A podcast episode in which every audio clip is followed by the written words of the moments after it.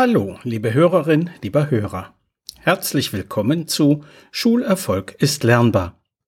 Hören Sie heute aus meinem gleichnamigen Buch eine weitere Erziehungsgeschichte. Sie heißt Mary hat ein Handicap. Wenn ich nicht jeden Tag zwei Stunden mit Mary üben würde, könnte sie den Stoff des ersten Schuljahres nicht bewältigen, erklärt mir Frau Dorn im Beratungsgespräch. Aber so bleiben wir am Ball. Nur mit der Selbstständigkeit will es nicht so recht vorangehen. Mary hat ein Handicap. Sie ist stark entwicklungsverzögert und kann auch noch nicht altersgemäß sprechen. Sie war von Geburt an ein Sorgenkind, dessen Mutter sich aufopfernd kümmerte. Frau Dorn schützte das Kind auch vor allen Widrigkeiten eines normalen Kinderlebens. Und genau das ist das Problem.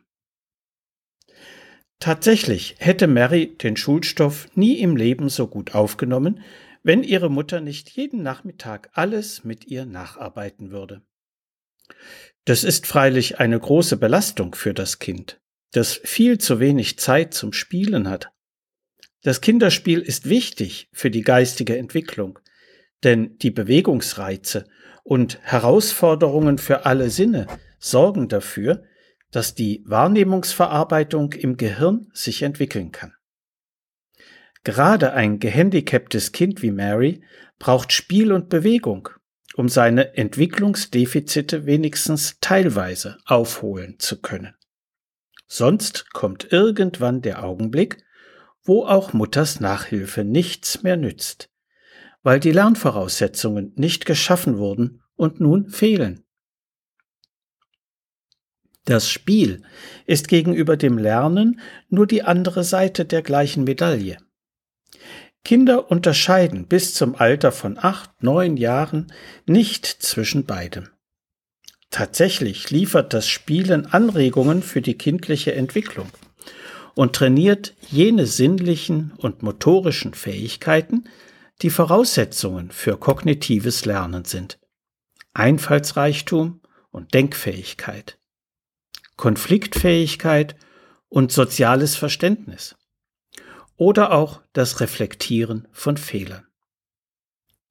Gerade gehandicapte Kinder brauchen neben gezielt förderndem auch das freie Spielen, bei dem sie sich intuitiv und unsystematisch mit der Welt auseinandersetzen können. Lernspiele taugen nicht fürs freie Spielen, weil sie einen bestimmten Zweck verfolgen. Freies Spiel hingegen ist zweckfrei. Das Kind entwickelt selbst und spontan beim Spielen einen Zweck. Es gestaltet seine Spielwelt, ob es mit Puppen spielt oder mit Autos, ob es malt oder mit Bausteinen baut. Auf diese Weise wirkt das Spielen ganzheitlich und fördert rundum. Kinder schaffen sich so ihre eigene Welt, die mit der Welt des schulischen Lernens zunächst nichts zu tun hat.